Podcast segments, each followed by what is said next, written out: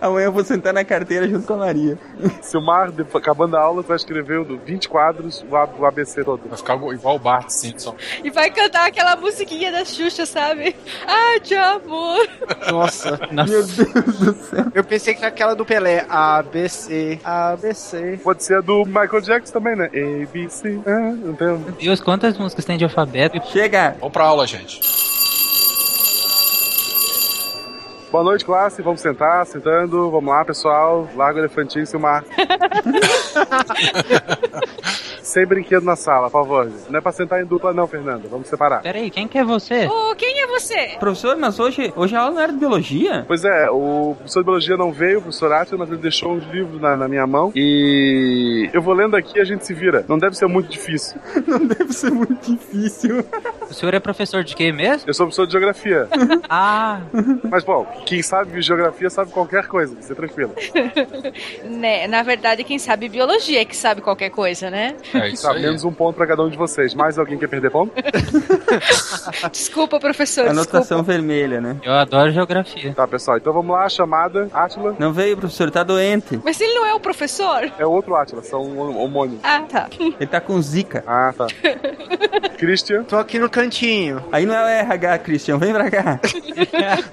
É, senta na tua carteira, senta, querido, por favor. Vem pra frente, Christian. Tá Senta bom, aqui. tá bom, vai. Fernanda. Aqui, Aqui não, presente. presente. Silmar. Presente contente. Que bom. Werther. Oi, professor, tô aqui na frente. Você é Sentadinho meio aqui. alto pra ficar na frente, não? Ah, mas eu abaixo assim, bota a bunda pra frente e abaixo. Beleza. Tarik. Presente, professor. Tarik, você tá prestando atenção na aula, É meio Tarik? desanimado, né? Oi? É, demorou pra responder. O que, que você tá fazendo aí no fundo? Acordou cedo hoje, Tari. Acordei demais. Tinha muita coisa pra fazer? Tinha, tinha que escrever muita coisa hoje. Tipo a pauta que ficou pronta agora. Exatamente. Ô, Tarik, deixa eu copiar. Me presta a pauta pra copiar. Tá bom, pessoal, pessoal, vamos, foco aqui, foco na aula. Fernanda diz um número. Cinco. Beleza, vou abrir aqui o livro na página 5, a célula. Hoje vamos falar de célula então, por sorteio. Putz, a página 5 já tem célula. Santa É, é porque coincidência. tem página faltando aqui. Certinho. Já começa o livro com célula. Ainda bem que é no começo do livro, né? Geralmente célula é no começo do livro, então deu certo.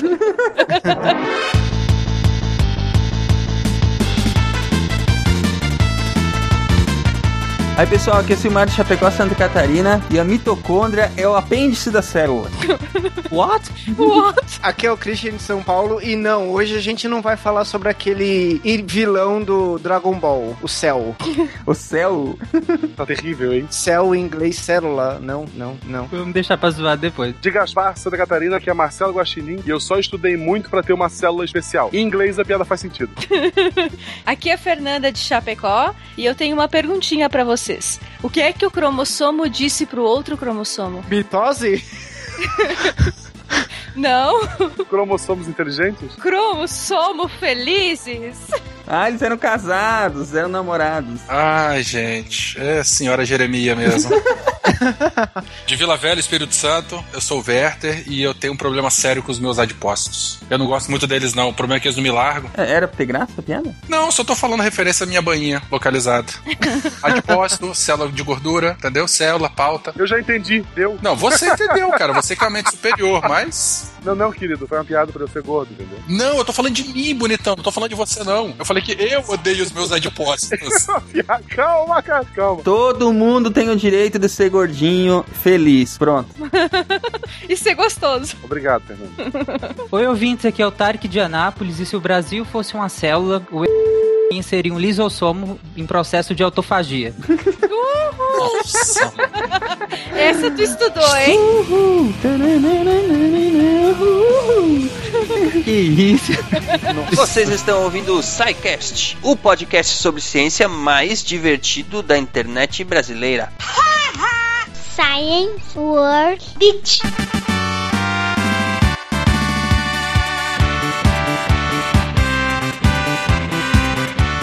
Muito bem, ouvintes, bem-vindos à diretoria, sessão de recadinhos do SciCast. E Juliana, como vai, Juliana? Bem-vinda à diretoria. Opa! Vem aqui assinar esse livro negro aqui, que você andou aprontando. Ai, caramba, toda semana Na agora. minha época, só os alunos, os alunos, os ruins iam pra diretoria. Então, mas eu tô, eu tô me esforçando. Só que toda semana você me manda pra diretoria. Tá difícil assim, hein? Não, você vem aqui só pra dar um alô pros, pros ouvintes, dizer pros ouvintes qual é o nosso Facebook, Opa, facebook.com barra Podcast. qual é o nosso Twitter twitter.com barra Podcast. e qual é o nosso contato. Contato arroba E, meus queridos ouvintes, a melhor forma de enviar a sua dúvida, crítica ou elogio é através do formulário de contatos lá no site. Vocês já estão cansados de ouvir isso. Muito bem. Juliana, recados essa semana. Fale para os ouvintes, por gentileza, qual é o contato comercial para o SciCast, qual é as meandros aí para poder anunciar no SciCast, ligar o nome do seu produto ou empresa à divulgação científica que o SciCast faz aqui. Olha só. Bom, se você quiser falar comigo, você pode mandar e-mail pra juliana arroba agenciaprotons.com.br É isso E se você aí. quiser falar com o Silmar, é a mesma coisa, né? Silmar, arroba, agenciaprotons.com.br. Mas fala comigo que eu sou mais legal. Isso, manda, manda e-mail lá pra Juliana. A gente tem coisa demais pra fazer. Mande e-mail pra Juliana lá. Sim, manda, eu tô carente, gente. Eu preciso de e-mails, eu preciso de clientes novos. Lembrando que esse, esse modelo misto né, de financiamento que o SciCast está tentando, né? É, tanto o financiamento coletivo através do Patreon ou do PagSeguro, em que vocês, como ouvintes, podem colaborar, os, os links também estão aí no post, e também para as pessoas ou empresas que quiserem anunciar produtos ou serviços, ou enfim, eventos, qualquer coisa nesse sentido. Também temos a agência Protons cuidando da conta do SciCast, é só falar lá com a Juliana, correto, Ju? Contratem a gente, porque o Silmar precisa da Ferrari laranja dele e eu quero nadar numa piscina de balas de goma, por favor. Tem teus, teus sonhos me impressionam, Juliana. Muito bem, sem mais encheção de saco, vamos para o episódio desta semana sobre células. Bom proveito, gente. Nos vemos daqui a pouco lá no Mural de Recados, a nossa sessão de e-mails e feedbacks no final do programa. Até daqui a pouco. Tchau, tchau e bom proveito, bom programa. Tchau.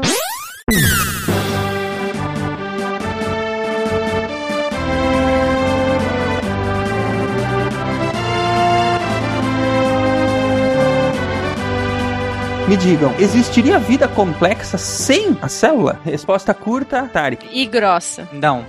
Resposta longa, Werther. N- não, faz isso não. Eu também acho que não.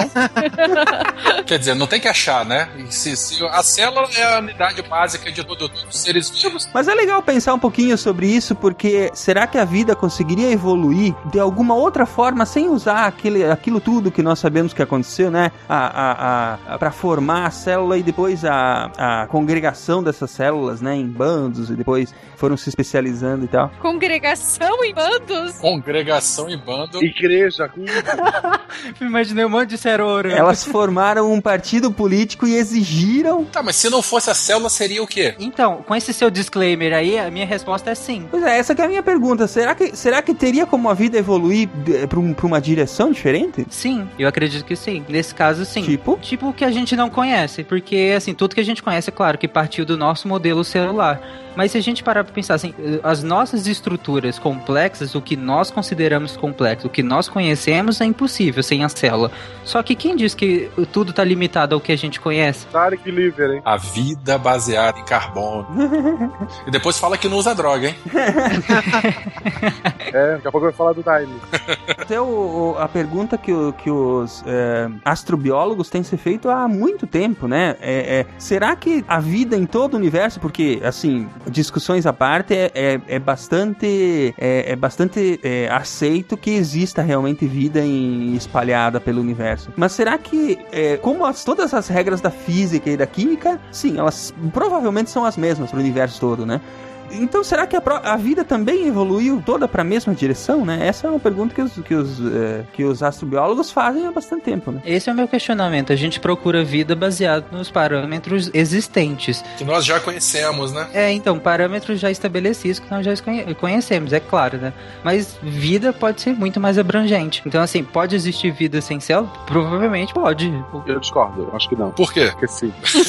não, por que não? Porque sim. Ele tá lendo na página 6 do livro. Porque porque eu acho assim, da da mesma forma que as regras do- da física, etc., se aplicam a qualquer planeta que vá, eu acredito que a vida complexa do jeito que a, que a gente conhece, ela só vai existir com, com a célula. Não, mas quem diz que as regras da física se aplicam a qualquer planeta? Você é partidário da ideia de que a, a vida ela, ela evolui toda para uma mesma direção. Isso. As nossas regras clássicas da física não funcionam nem a nível é, quântico? Ai, não, não vamos botar quântico no meio, não. Tá negando a ciência? É isso mesmo? Não, isso é ciência mesmo. Não, mas vamos, vamos tirar essa parte de lado, Tarek. Porque assim, ó, elas não funcionam a nível quântico por- porque foram as regras que nós bolamos, não que a natureza bolou, né? É, então, exatamente. Então, isso que eu tô falando. As regras clássicas, elas não funcionam próximas à velocidade da luz, nem a nível quântico, por que, que funcionariam para outros mundos? Não é disso que eu tô falando, Tarek. Essas são as nossas regras clássicas. A natureza não tá nem aí pro que a gente acha, entendeu? Existe, se existe um conjunto de regras que, que funcionam em todo o universo, quer a gente conheça ou não elas, elas são as mesmas pro universo todo. Então, se esse conjunto de regras básicas é o mesmo pro universo todo, por que, que a evolução da vida seria diferente? Mas por que que é o mesmo pro universo inteiro? A gente nem conhece. O que a gente conhece meia dúzia de planetas ou galáxias.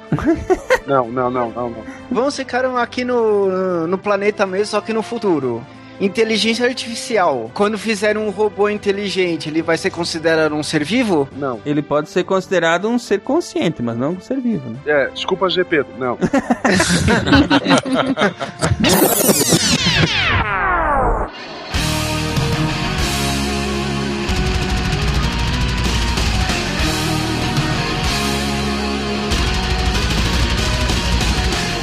Atualmente estão descritos aproximadamente 4 bilhões de seres vivos entre protozoários, bactérias, plantas e animais.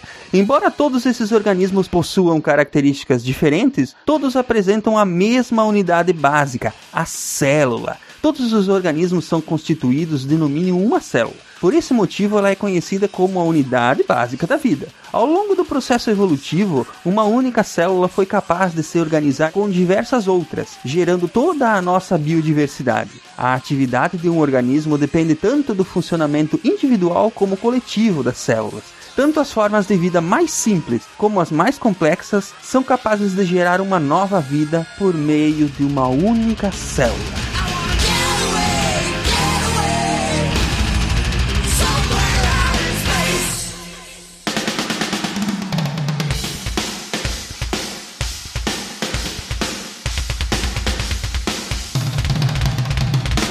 Hoje vamos falar dessas benditas coisas, invólucros, estruturas cheias de complexas e emaranhadas subestruturas que nós chamamos tão bonitamente, tão lindamente de células. Então, o que são as células? Por que, que elas existem? A célula, ela, antes delas, da gente entrar nessa questão de procarionte ou eucarionte, depois eu passo a receitinha, como é que eu decorei cada uma, né? É, elas são a unidade básica da vida, porque as células, né, os grupos de células semelhantes vão formar os tecidos, os tecidos formam os órgãos. Embora a gente tenha organismos unicelulares, bactérias, protozoários, né, que eles são organismos inteiros. Comentarista de grande portal. Né, Esses vêm antes dos fungos. Ah, esses, o quê? Parasitas? Eles nem chegaram a parasita ainda. Não, né? Parasita é mais evoluído, então. Mas aí a- a- as células elas é, se juntam formando os tecidos, os tecidos formam os órgãos, os órgãos formam os organismos, não é isso? E aí vai por diante aí o restante da- da- das organizações ecológicas, organismos, populações, comunidades, ecossistemas e assim por diante. É o- particularmente o que eu mais gosto. É, daqui a pouco a gente vai no reino é, ficofage lá. Reficofage. E dentre essa, essa, as células, a gente tem esses dois grandes grupos, não é isso? As células procariontes e células eucariontes. Células procariontes são é, comumente chamadas, né, ou são ah, definidas, ou são né, é, é, fala-se que são células mais primitivas, mais simples, não é isso que são as bactérias, as algas azuis. As cianobactérias. Pois é, Fernanda, eu, eu queria que você chegasse nesse assunto. Alga azul, cianobactéria, e aí? Bota os pingos nos is aí, por favor. Então, a parte de algas, ela ainda é uma parte muito confusa para a ciência. É, eles não conseguem diferenciar ou não conseguem fazer fazer essa separação por causa da complexidade dos organismos. Então a gente sabe que é, para algas a gente tem dois grupos. A gente tem as cianobactérias, que são as algas azuis, ou as uh, cianofícias também conhecidas, e tem também todo outro grupo de algas que entra as clorofícias, as rodofícias, as xantofícias e as outras fícias da vida, né? É, por que, que a gente tem essa separação? Então, as cianobactérias, elas são células procariontes. Enquanto todas as outras, elas já começam a entrar na parte dos vegetais. Ela já tem estrutura eucarionte. Já é uma outra tipo de estrutura celular. É, com um núcleo individualizado, né, bem diferente dessa célula procarionte. É, e, e, mudou várias vezes nessa questão das algas, né? Ele sempre encaixa um, encaixa ali, sem falar que o que as pessoas aprendem na escola, às vezes é muito diferente do que na academia tá se falando, né? Eu, por exemplo, quando estudei algas, quando eu fiz a graduação, eu aprendi de um jeito. Agora, há pouco tempo atrás, quando eu fiz um outro curso de taxonomia de algas, eu aprendi tudo diferente. E mesmo nesse curso que faz pouco tempo com especialistas, com doutores aqui do Brasil que trabalham só com isso, ainda se percebe que existe uma lacuna no conhecimento, que eles não conseguem encaixar num grupo ou as características, elas, divergem muito do que é o particular para cada um dos grupos, né? Vegetal, animal, protista, fungo. Ele não tem como você encaixar dentro de um grupo. As características todas não fecham, né? Sempre fica alguma coisa de fora. E dentro do grupo das algas, que é um dos é, é acho que só perde para insecta, né? Que é o dentro, aí tem dentro dos animais o grupo de dos invertebrados. As algas você encontra muitos gêneros e famílias e, e, e, e espécies, então nem se fala, né? E tem muita coisa que ainda não foi nem descrita pela ciência, né? Não existe conhecimento de tudo que se se tem, né? ficou definido que procariontes são as células que não têm esse núcleo individualizado por uma membrana e as eucariontes elas têm o núcleo individualizado por um envoltório nuclear, chama de membrana nuclear. As eucariontes, elas são mais evoluídas, não é isso? É, e aí eu ficava brincando que eucarionte, evoluído eu, eu sou evoluído. Eu aprendi assim também. É, e procarionte é pro primitivo, mais, mais simplesinho. E aí eu consegui decorar isso aí durante meu segundo grau. E que é uma coisa difícil da gente decorar no segundo grau, né? Essa questão de célula, de principalmente as organelas celulares, isso é muito complicado. Eu tive mais dificuldade com português do que com isso. triste era fazer a maquete da célula. Ah, essa é difícil mesmo. Era maquete de, do sistema solar e maquete da célula. O sistema solar era legal. Usei muito macarrão instantâneo para isso. É, eu tive que fazer uma maquete gigante da célula. Eu fazia. A professora nossa era meio diferente das outras, ela pedia pra gente fazer um tamanho mega aumentado, né? Então tu tinha que fazer todas as organelas bem grandes e trazer para a sala e explicar cada uma delas, né? Montar a célula, deixar exposto lá na área coberta do colégio para todo mundo ver, aquela história toda. Eu, eu, tive um professor de biologia que fim de semana era cover do Elvis.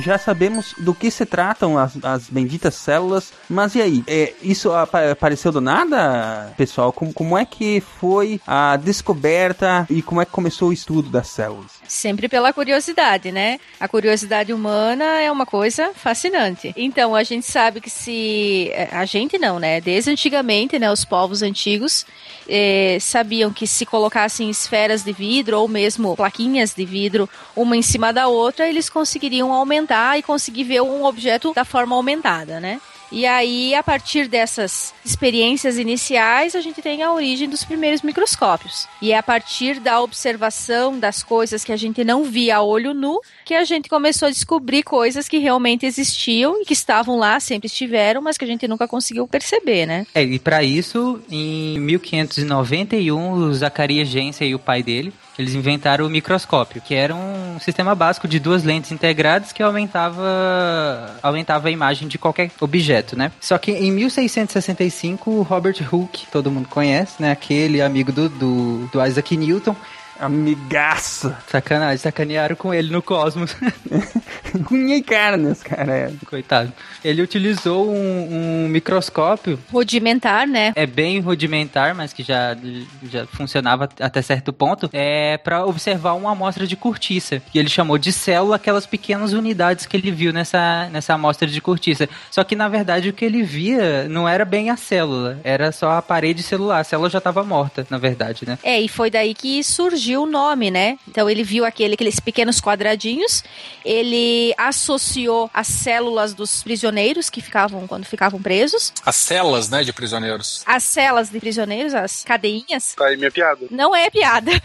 E aí começou a chamar aquilo de célula. É interessante que, que é, 1591 o Zacarias ele fez o sistema de lente 665, o Hooke descreveu a célula. Aí teve passaram-se quase 200 anos para o Robert Brown ele descrever o núcleo da célula. E a partir daí de 1833 em diante, assim, as, as descobertas elas foram aumentando numa velocidade muito rápida. né? Em 800 1833, o, o Robert Brown ele descreveu o núcleo. Então a- o microscópio ele já estava, já tinha uma, já foi um pouco melhor aperfeiçoado, ele conseguia aumentar ainda mais, né, a- a ampliação. Depois em 38, eu não vou saber falar o nome desses dois aqui não. Matias Schleiden e Theodor Schwann. Então, aí, através de observações também, você vê muito pouco tempo depois da, da descrição lá do, do núcleo, já entrava a teoria celular, em que eles afirmavam que todo ser vivo, né, isso, eles são formados por células. Que essas células elas vão se dividindo e, enfim. Mas eles já tinham noção que a célula era um- é, já era um conjunto complexo de mecanismos, né? Sim. Em 1855, Rudolf Virchow, ele já dizia também, deu, deu, deu uma, uma, uma aprimorada ainda mais nessa teoria de celular, dizendo que uma célula ela se origina de outra. Cara, que genial. Que imagina ele lá, tipo, caraca, velho, essa célula vem de outra célula. Aí eu, eu fico imaginando um estagiário olhando pra ele e falando, putz, esse cara tá louco. Doutorado mexeu com a cabeça dele. E aí, logo na sequência também, é, menos de 10 anos depois, já entra o Mendel. Com suas experiências maravilhosas. Brincando com a ervilha. Experiências, né? Ele já pega a teoria celular, ele já pega um pouco essa ideia de que uma célula se, origi é, é, ori- se origina de outra, e aí ele já ele lança as bases né, da genética, genética clássica, explicando aí esses princípios fundamentais da herança. Razão azinho. Só explicando, o Mendel não tinha essa noção ainda de, de, de cromossomos, essas coisas. Ele fez uma, uma visão, uma teoria bem empírica mesmo. Ele ainda não tinha a noção da, da genética eh, como nós conhecemos hoje. Ele descreveu a hereditariedade sem entender o mecanismo da genética. Sem, sem ter as bases da genética. Só brincando com a ervilha. Só brincando com a ervilha, com a plantação de ervilha que ele tinha lá. Mas ele chegou a, a descrever a brincadeira que a gente sempre vê, ou mais tradicionalmente a gente vê na escola, o azão, azinho, bababá, bababá. O básico, sim. Sim, ele descreveu tudo isso. Bem basicamente, mas ele não tinha noção disso a nível celular. Bem interessante, né? Co- Como, como a, a pessoa consegue formular a teoria Só com observação. Empírico mesmo, e aí depois isso vai ser visto mais na frente para ser é, esmiuçado, né? E o que, que o cara não faz, né, pra manter o vício de sopa de ervilha? ele queria gostos diferentes da mesma tipo de sopa, ele ficava testando. Gostos e cores, né? Nessa linha de tempo toda, em que momento a gente descobriu que todas as células vêm de uma célula primordial do bebê gigante que veio do espaço? Todo mundo calado. Eu acho que eu vou parar de estar prometendo, senão eu não rio mais.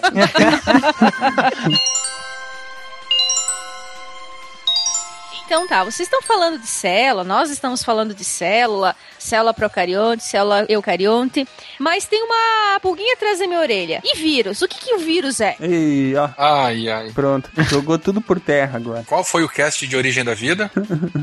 O vírus ele, ele fica em cima do muro. A, a gente gostaria que, que- de chamar ele de vida, mas os, a Associação Internacional de Biólogos diz que não é para chamar ele de vida. Cara, mas ele é uma estrutura tão fascinante, tão funcional, que não chamar de vida é, é estranho. É só porque ele não tem um dos, me- dos mecanismos, né? Que é a reprodução. Ele depende de outra célula para poder se reproduzir. É, mas mesmo assim, cara, é muito complexo um vírus. É, mas aí é que tá, o, o, o que foi definido aí pelos cientistas em, em eventos, em, em encontros, congressos, para debater exatamente isso, é que para ser considerado vida, um organismo tem que ter aquelas cinco coisas. Fogo, terra, ar, água e coração. Boa, boa.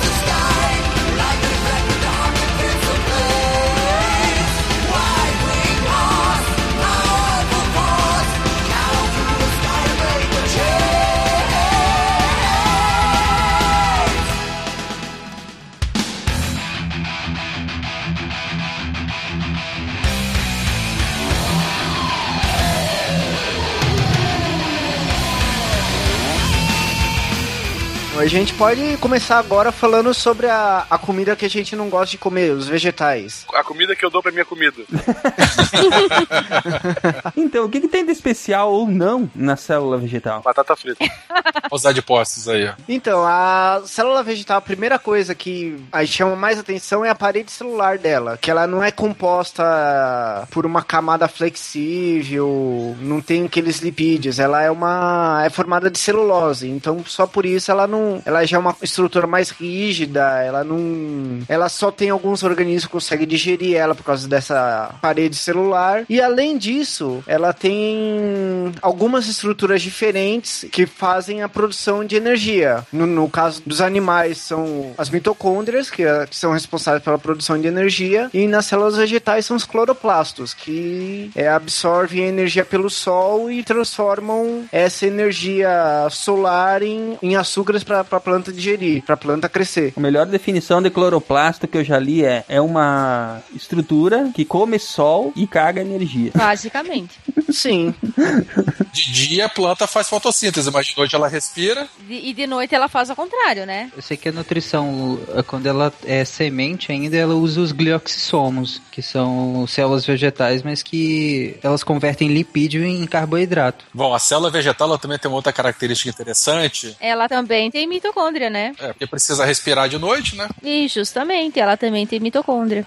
E uma coisa interessante nas células vegetais é que elas têm vacúolos para armazenamento de substância. É, os vacúolos eles ocupam grande parte do citoplasma de células vegetais e neles elas armazenam amido, proteína, lipídio, taninos, né, compostos secundários, são muito comuns aí em várias espécies é, vegetais. E a gente sabe que as- os grupamentos de células iguais formam os tecidos.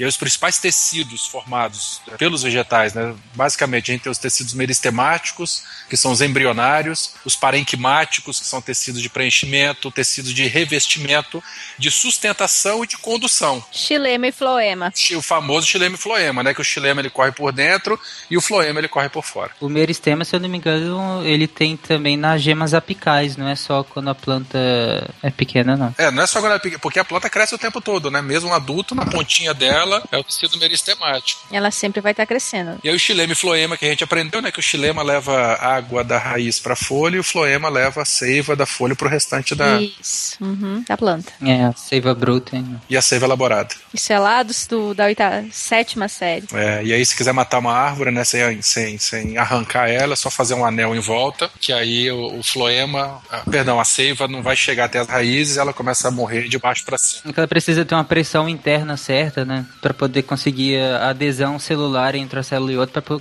poder fluir.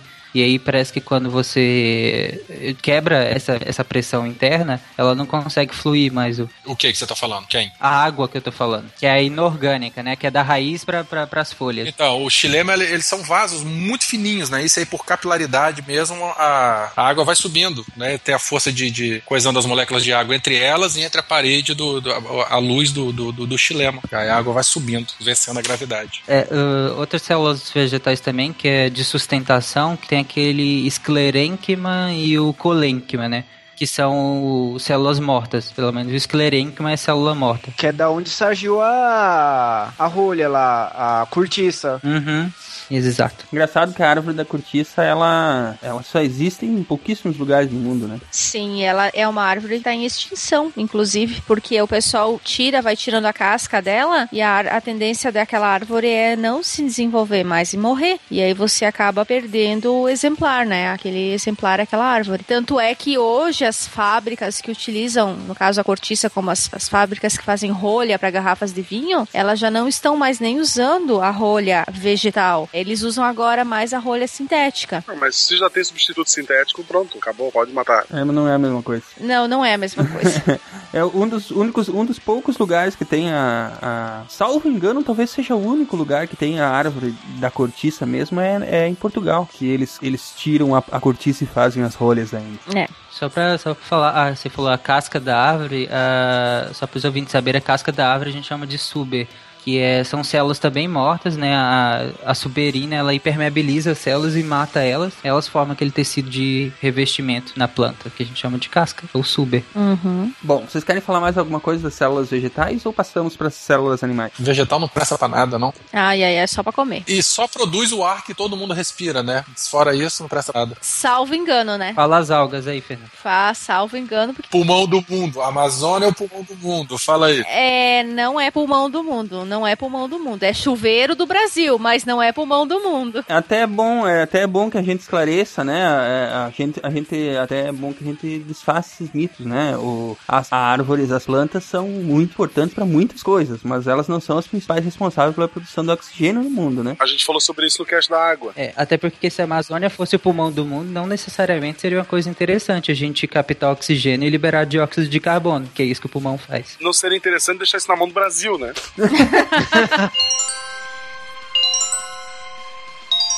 Falamos aí da, da célula vegetal, né? Agora vamos para uma um pouco mais complexa, que é a célula animal. O que, que essa célula tem de especial? Os botânicos vão ficar putos da vida com você, hein? Que você tá falando que a célula animal é mais complexa. A célula vegetal é mais complexa por causa do cloroplasto, né? E a, e a animal é melhor porque ela é mais gostosa. As duas são complexas. É, as- uma não é mais complexa da outra, elas são, na verdade, tem muitas semelhanças e, e muitas diferenças, né? Acho que as principais diferenças são exatamente o fato de que a, a célula vegetal, ela, é, elas conseguem converter a luz, né, em energia. Enquanto que, a, que as células animais, elas já não têm essa capacidade, né? É, tanto a célula vegetal quanto a célula animal, elas dentro delas a gente tem organelas, né? Até para a célula vegetal a gente já falou algumas organelas, né? Que é a questão do cloroplasto, das próprias mitocôndrias, o núcleo. É, só que ah, a célula a animal também tem todas essas organelas, né? A diferença básica para a gente saber assim, o que, que diferencia uma da outra? Parede celular. Célula animal não tem parede celular, tem membrana plasmática. Enquanto célula vegetal tem parede celular, não tem membrana plasmática. né? O cloroplasto tá lá para fazer a fotossíntese, tá lá para produzir energia para a célula. Já que ela não se alimenta de comida, ela vai ter que se alimentar de luz, né? Vai ter que fazer a fotossíntese. É, mas aí, nesse caso, a água que é captada pelas raízes da planta ou de outras formas também, imagino que, que tenha, né? Do próprio ambiente, pela umidade, ela tem um papel fundamental nesse processo, né? Sim, ela vai, ela vai auxiliar nesse, no, no, no processo de ah, direcionamento desse material, né? A água ela participa de todas as reações químicas eh, dos organismos vivos, né? Então, assim, ela é extremamente fundamental. E até um certo nível de complexidade das plantas, até as briófitas, elas participam até da reprodução também. É que nem a água do radiador, né? Do carro. Sem água nada funciona. Agora a gente vai fazer uma abo- abordagem geral da célula, principalmente eucarionte e principalmente animal. Caso surja alguma diferença com a vegetal, a gente comenta, né? É, as células, como eu falei, as eucariontes, basicamente os animais, elas têm uma diferenciação enorme uma entre as outras. Claro que basicamente elas são constituídas de, das mesmas coisas, uma, alguns têm organela a mais, outros a menos, em quantidade principalmente. Mas elas são diferentes. Tanto no nosso corpo, nós temos células nervosas, como os, eh, os astrócitos, os próprios neurônios, as células da glia. Nós temos células sanguíneas, eh, os glóbulos brancos, os glóbulos vermelhos. Nós temos células musculares, são os miócitos, as, os hepatócitos, que são as células do fígado. Ah, então nós temos as células ósseas, que tem o osteoblasto, o osteoclasto, que ele faz a matriz óssea ou degenera a matriz óssea, dependendo da necessidade. Nós temos células adiposas, São aquelas que incham, né? Principalmente as células de. Não sei se, se a gente poderia citar a questão da celulite das mulheres. Tarik, a questão da celulite, ela é. Eu sei que ela é uma célula que ela inflama e por isso que ela, ela fica gordinha, entre a. Vamos dizer assim. A partir do momento que a, que a pessoa emagrece, ela vai, esse, essa célula vai diminuir de tamanho, ela vai enxugar, mas ela fica ali. A partir do momento que tiver energia suficiente de novo, para ela encher, inchar, ela vai inchar novamente. ela vai inflamar novamente. Isso, inflamar novamente. É claro que eh, emagrecer ou, ou ter uma alimentação saudável contribui, porque aí você desinflama o organismo como um todo.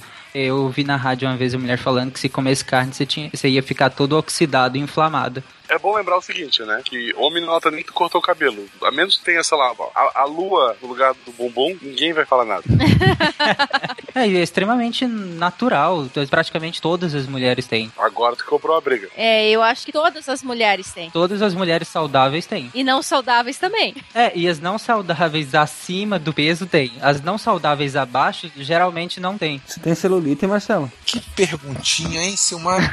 Eu não tenho, querido. Ai, que bom. Vai fazer uma vistoria, Silmar? Aham, na Oktober. Pronto. Pois é, continuando que eu tinha falado por último dos, adipós, dos adipócitos, que são as células do tecido adiposo.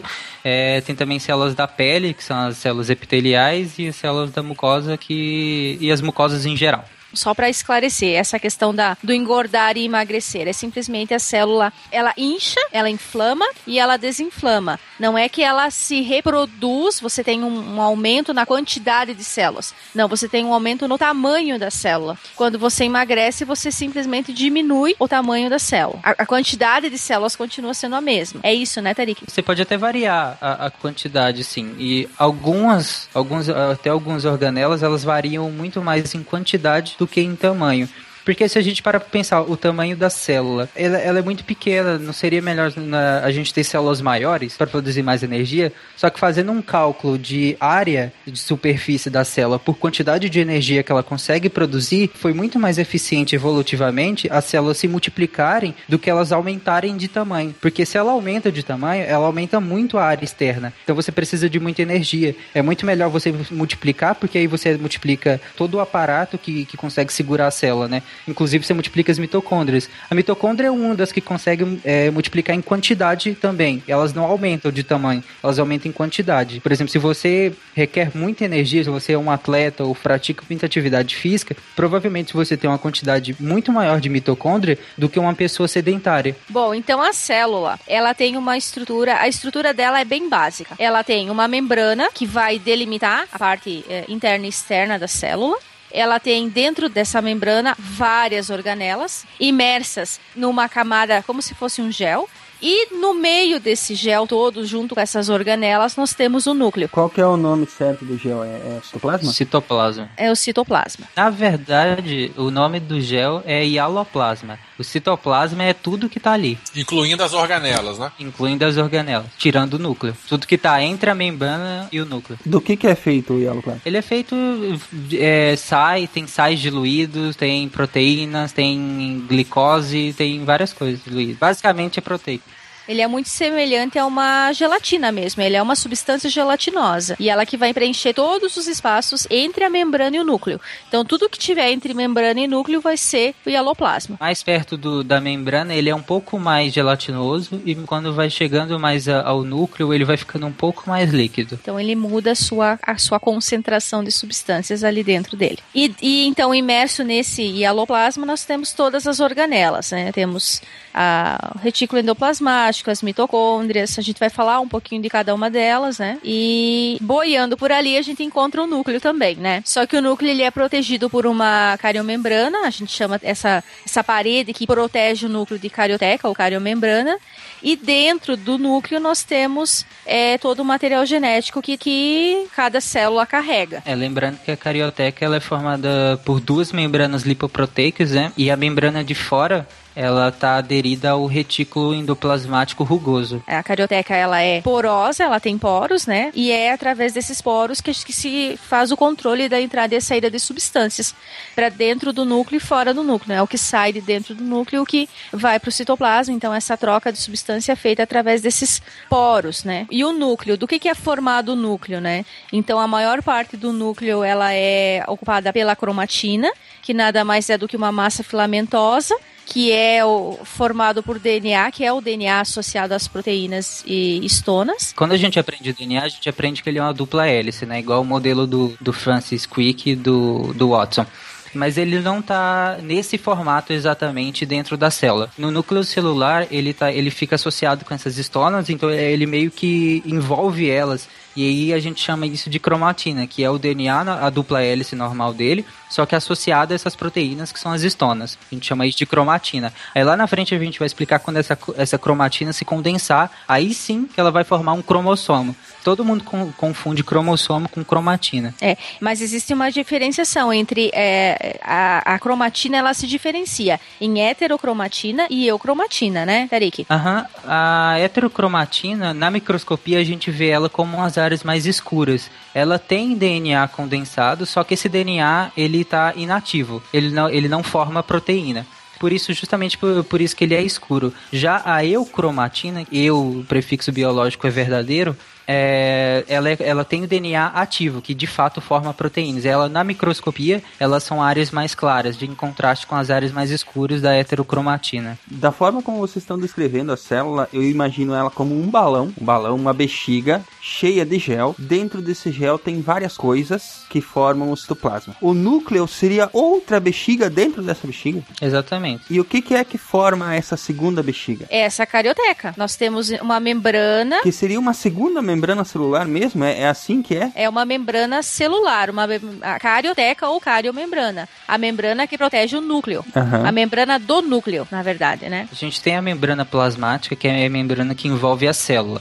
E tem a membrana acarioteca, como a Fernanda falou, que é a membrana que envolve o núcleo, propriamente dito. Ela envolve o núcleo ou ela forma o núcleo? É- Ela forma e envolve, porque são duas camadas. Então é como se a interna talvez formasse e a externa revestisse. Porque elas têm um espacinho entre elas. Apesar de serem a mesma substância, elas têm, é, digamos Elas assim... têm uma certa diferenciaçãozinha, mas é básica. Aham. E é do mesmo jeito que nós temos do lado de fora do núcleo o hialoplasma, né, que juntando com tudo forma o, o, o- Citoplasma. o citoplasma, dentro a gente também tem um, um líquido viscoso próprio do núcleo também, e como se fosse o da célula também, que é a cariolinfa. Ou nucleoplasma, né? Ou o nucleoplasma, que é o plasma do núcleo. Que seria a- essa substância gelatinosa dentro do núcleo. Conseguiu esclarecer? Sim, e depois tenho outra pergunta, prof. A bexigona tem a bexiguinha dentro dela, que é o núcleo. E é ali dentro que vai ficar o material genético. E, e interessante que essa carioteca, essa membrana do núcleo, tem um momento que a célula começa a se reproduzir que ela simplesmente se desintegra. Quando o DNA está codificando proteínas, é isso? Isso, quando, quando ah, os cromossomos estão prontos para fazer divisão celular, essa carioteca simplesmente se, ela se desintegra para que justamente ocorra os- o, o material genético possa se dividir e formar células novas. Ela se refaz depois. E depois ela se refaz novamente, né?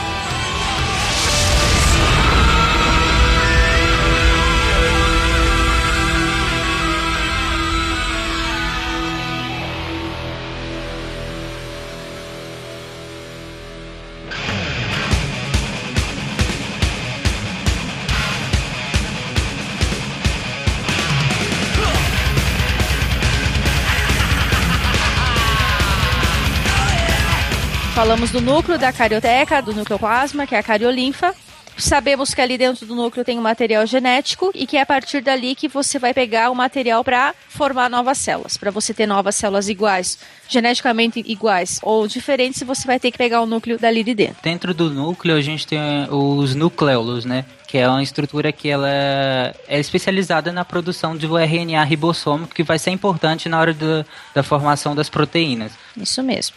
Bom, e aí então, falamos da bexiguinha, falamos de tudo que tem lá dentro e agora vamos falar da célula como um todo. Então, essa célula ela é revestida por uma membrana, é, fazendo então essa, essa caracterização como se fosse uma bexiga. Esse plástico da bexiga é uma membrana e é ela que vai delimitar o interior e o exterior da célula. É a partir dali que as coisas, as substâncias vão entrar ou sair da célula. Por isso que essa membrana, ela não é como se fosse uma parede. Ela é permeável, ela tem uma permeabilidade seletiva. E é a partir dali que as coisas conseguem entrar e sair da célula. É o que a gente chama de mosaico fluido, né? Mosaico pela estrutura, pela conformação da- da- das glicoproteínas, do- dos fosfolipídios da, da membrana e fluido porque a gente, além dela não ser rígida, ela é per- semipermeável. E só lembrando que a membrana citoplasmática ela é diferente na célula animal e na célula vegetal, né? Na célula animal ela é composta então por essa dupla camada e no, no caso da célula vegetal ela é composta por celulose, que vai dar aquela a rigidez para a célula, que na verdade vai formar a parede celular. E se não me engano, nos fungos ela é de quitina. É outra estrutura ainda, né? E qual que é a função da membrana celular, né, dentro da célula? Ela vai dar o suporte físico para toda a atividade das enzimas e ela vai fazer a participação uh, do processo de endocitose e exocitose, que vai ser o uh, deixar entrar ou deixar sair partículas de dentro dela. Só para fazer a imagem mental é, para os ouvintes, né, para quem não conhece, a membrana plasmática, como eu falei, ela é um mosaico porque ela é formada de várias estruturas um, um pouco diferentes da conformação dela, ela alterna entre partes hidrofílicas e hidrofóbicas, justamente para poder manter essa, conforma, essa conformação, é como se ela tivesse diluída no líquido extracelular, porque ela não está flutuando, né? Ela está no líquido extracelular para que ela consiga manter tanto a conformação interna, para que ela não, não, não se misture com a conformação externa, né? Para que ela consiga manter aquele microcosmo da célula. A membrana ela tem essa conformação hidrofílica e hidrofóbica e ela alterna isso para conseguir se manter in... íntegra. Isso, íntegra. Aí a célula precisa entrar coisas na célula, né? Se alimentar. Isso. Também, o processo de entrada de coisas do meio extracelular por meio, por meio intracelular, a gente chama de endocitose geral. Que é a invaginação da membrana, não é isso? Desculpa. O que, que você tá rindo, menino? Isso mesmo. é esse nome mesmo. Eu não tenho maturidade, desculpa. Mas essa parte de endocitose também não tem. Não pode falar de osmose também? Ou osmose não entra por. A osmose é a água que, que sai. E a difusão natural. É solvente. É, no caso aqui, fisicamente, a membrana ela faz uma invaginação, Tarek. Invaginação. Inva invaginação. E aí as, as, as partículas alimentares ali. Dentro da endocitose a gente tem a pinocitose e a fagocitose. A fagocitose é a partícula alimentar maior. Na pinocitose, naquela, nessa figurinha aqui embaixo tá bem didático aí isso. Na, na pinocitose é só a água e já são os íons mesmo, e moléculas pequenas. São as moléculas solúveis. Isso, exatamente. Na pinocitose. E na fagocitose você tem as partículas não solúveis. Então, só para diferenciar, mais fácil. A, a endocitose que é a entrada, a gente divide ela em pinocitose, a endocitose mediada por receptores, e fagocitose. A pinocitose é, seria a ingestão da célula, ingestão entre aspas, é, de, de, moléculas solúveis, né, que teriam uma dificuldade natural para penetrar na membrana. Como eu falei, a, a estrutura da membrana ela, ela é feita justamente para manter esse parcial isolamento. Então, certas é, moléculas teriam dificuldade de entrar naturalmente, elas é, sofrem o processo de pinocitose. Essa pinocitose ativa certas substâncias, como sais, aminoácidos e algumas proteínas que e todas elas solúveis em água, né? É, a, a importância do estudo do, da pinocitose é que, tanto quanto do, dos, outros, é, dos outros tipos de endocitose, é que certas substâncias não entrariam naturalmente na célula. E várias patologias a gente precisaria que certas substâncias entrassem nas células. Para isso, a gente manipula uh, os mecanismos de endocitose para que eles levem medicamentos pra, uh, ou outras substâncias para dentro da célula. Manipulando isso, a gente consegue. Inclusive, uma das dificuldades que nós tínhamos e temos até hoje é, a, é, é transpor a barreira hematoencefálica. Vários medicamentos não ultrapassam a barreira, a barreira hematoencefálica. E essa dificuldade, se a gente conseguir transpor totalmente essa dificuldade, hoje a gente já consegue muito, em vários medicamentos já consegue mas ainda não são todos. E é importante que consiga para a gente conseguir tratar uh, as doenças neurológicas melhor. E lembrando que todos os tipos de endocitose, eles sempre vão envolver um gasto de energia, né? Porque a célula está se, entre aspas, se movimentando, ela está funcionando. E para funcionar, ela precisa gastar energia, né? Então, tudo e qualquer coisa que acontecer dentro da célula também vai ter um gasto de energia. Seja ele pinocitose, fagocitose ou a própria endocitose é, por receptores. Eu, eu perdi um amigo para isso aí. é, não, é sério. Na, na adolescência ele jogava RPG, aí ele sofreu uma invaginação e a gente nunca mais viu ele. Nossa! Nossa! Puta que pariu, cara! pra onde ele foi? Ele arrumou a namorada, largou a gente.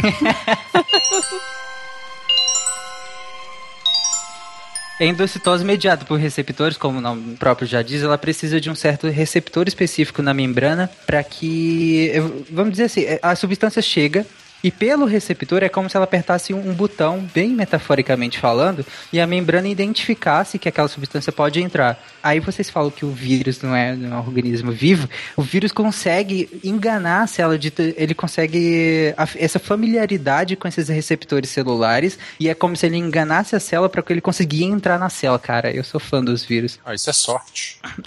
Ele chega lá, aperta a campainha, a célula abre as suas portinhas e o vírus entra. Não, não, não. Ele chega lá, ele aperta a campanha, digita a senha certa e abre. Ele é tipo James Bond, mas, né? O próximo é a fagocitose. Na fagocitose isso já são é, partículas que né, não diluídas, não, não diluíveis, né? Na fagocitose. É, nos protistas, por exemplo, eles usam isso para se alimentar, né? Eles ingerem alimentos por fagocitose, exclusivamente por fagocitose.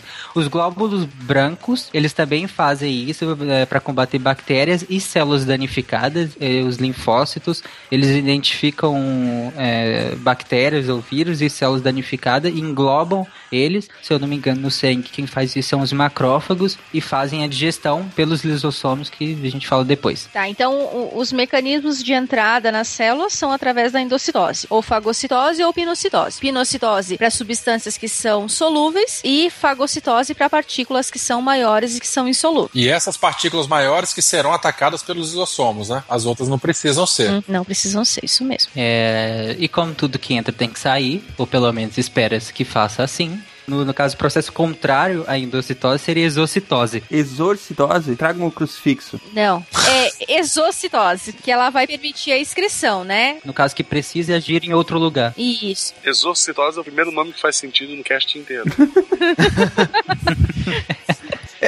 Ai, não acaba com a gente, né, Marcelo? Eu achei que não tinha livro com as respostas, Marcelo. Porra. Fagocitose não tem fogo, pinocitose não tem pino, não, não tá, tá estranho. Agora, exorcismo tem. E a invaginação, que não é nada que o Tarek pensou. É, é triste, eu perdi um amigo. A exocitose ela é feita principalmente por vesículas, né? Que é, a gente vai falar mais na frente do retículo. Ele usa vesículas para expulsar substâncias da célula. E essas vesículas se aderem à, à- membrana e expulsam o conteúdo dela. Pra quem não sabe o que é uma vesícula, imagina um balão. Imagina um balão. Enche ele com água. E aí você espreme a- o balão. Quando ele, você espremer o balão, vai sair. Né? A vesícula tem essa função. Você ela vai ser espremida, vamos dizer assim, e vai retirar as coisas da célula. Vai auxiliar na retirada das coisas da célula. Então não deu nó no balão. Não, não dê nó do balão. Na minha cabeça ele tava com nó, eu tava espremendo, ele tava só mudando de forma. Não, não, é sem o nó. Essa bolinha, que é a vesícula, ela vai caminhando pelo citoplasma até chegar na membrana. Quando ela chega na membrana, é como se ela, ela se abre, se funde a membrana e tudo que tá dentro sai. Então, assim, tudo que tá dentro nem chega a entrar em contato com o citoplasma. Ele já sai diretamente pro, pro líquido extracelular. Isso que é excretado pela célula e fica no meio, é, no líquido extracelular, é o que, o que é chamado de radical livre? Não, é a excreção da célula. Cai na, na- na corrente sanguínea e é levado embora. Cocô. Não, pode ser hormônios também. Pode ser hormônios, pode ser enzimas, pode ser, pode ser resto de, de, de fagocitose. Depois que acontece a fagocitose, ela, a célula ela não joga tudo fora, ela aproveita o que dá para aproveitar internamente. Então, o que dá para aproveitar, ela solta no citoplasma para ser recaptado. O que não dá, ela envolve por essa vesícula e manda para fora, por exocitose. Mas só o que não dá mesmo.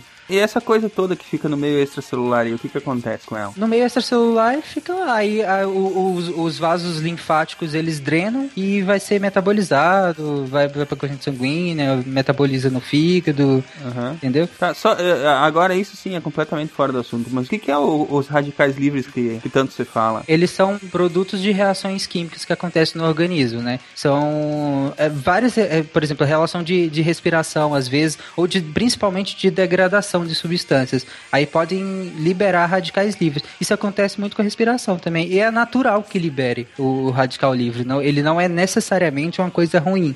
O problema é que, como ele é muito reativo, ele pode, em alta quantidade, se a gente, a gente tem um mecanismo próprio para como se fosse drenar esse radical livre e como se fosse anular ele, porque por meio de- de- dos elétrons dele, que ele tem elétrons livres.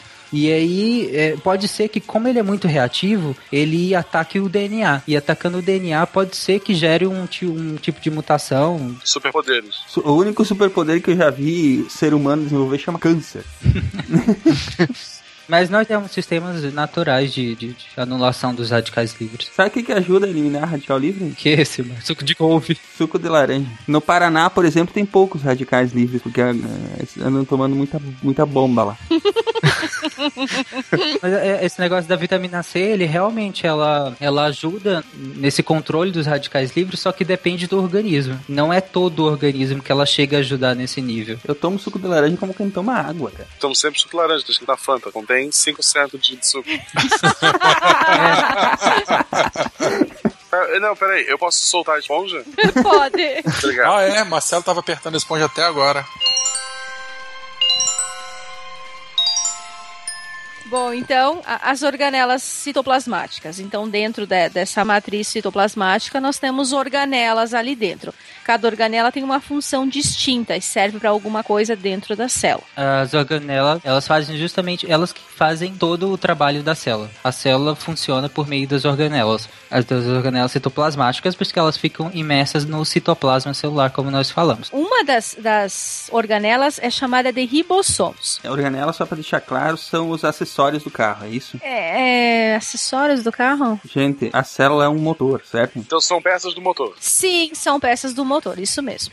Os ribossomos, eles são. A função deles é fazer a síntese de proteínas usada na célula. Então, toda proteína que vai ter, que vai ser usada dentro da célula, ela é fabricada, ela é produzida, ela é sintetizada pelos ribossomos. É, o ribossomo, ele é, ele é formado por RNA, o ribossomo, que é aquele produzido lá no nucleolo.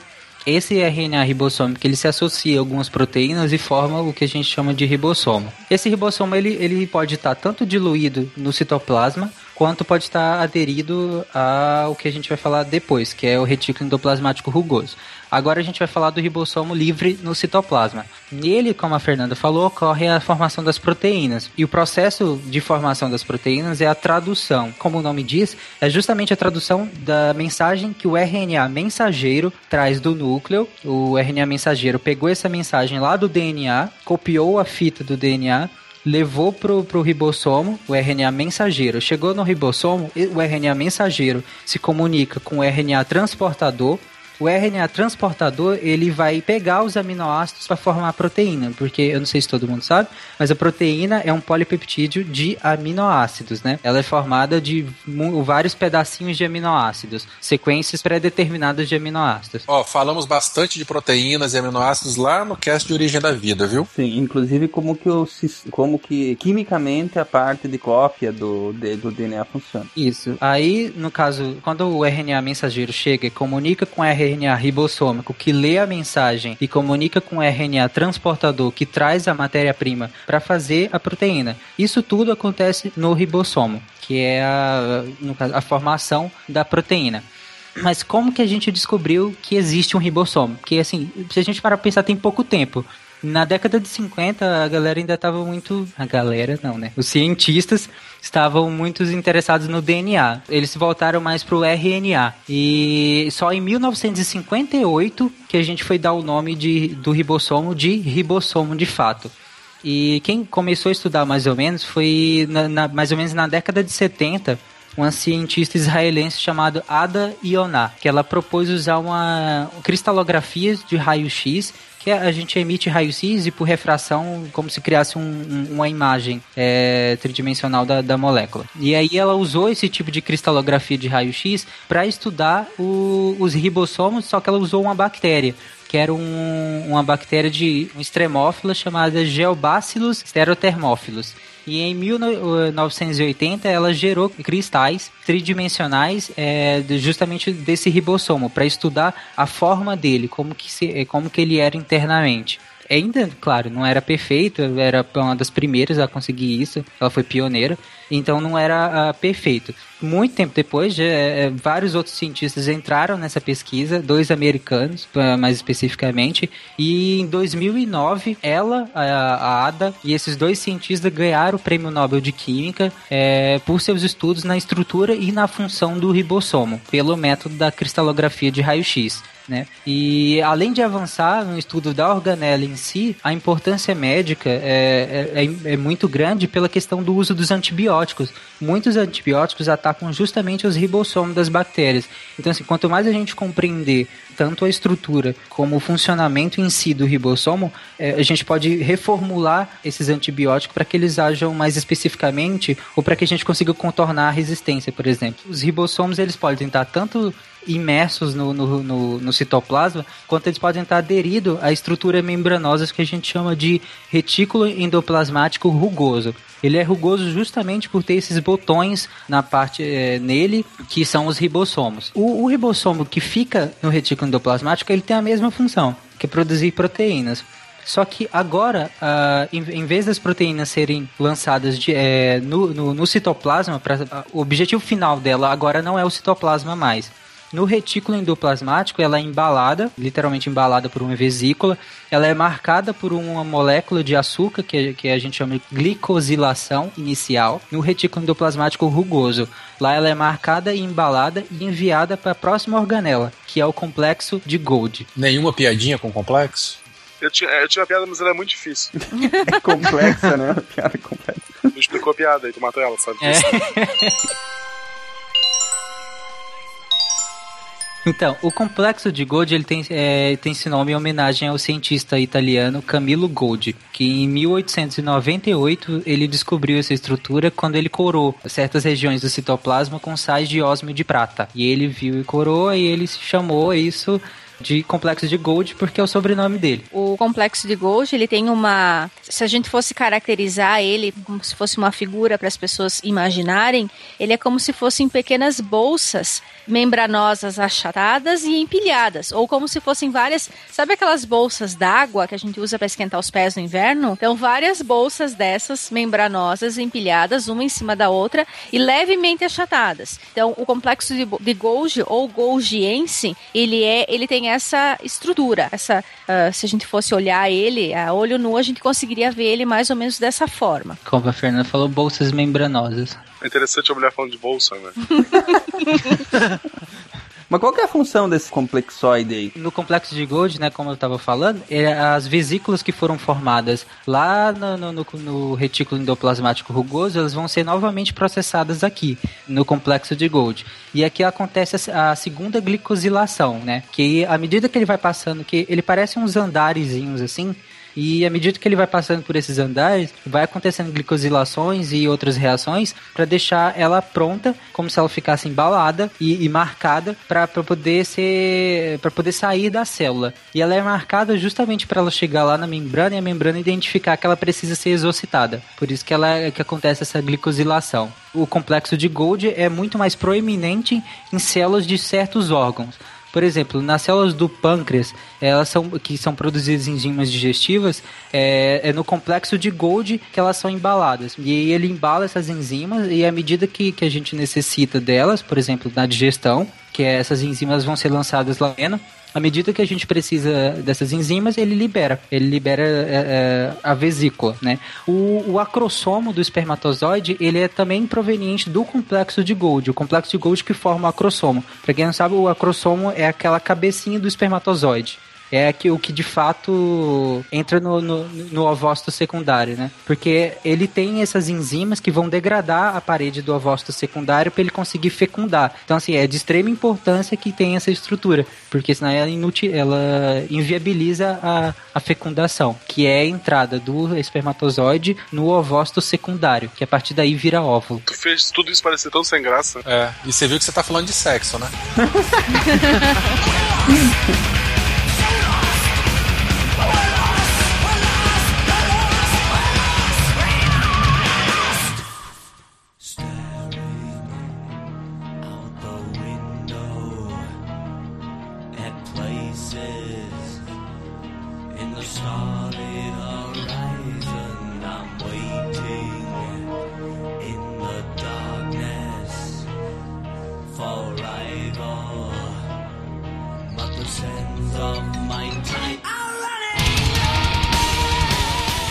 o retículo endoplasmático liso. Aí é outra estrutura, no caso, né? Ele, ele tem similaridades, ele é aderido ao retículo endoplasmático rugoso, só que ele é liso justamente por, por não ter ribossomos.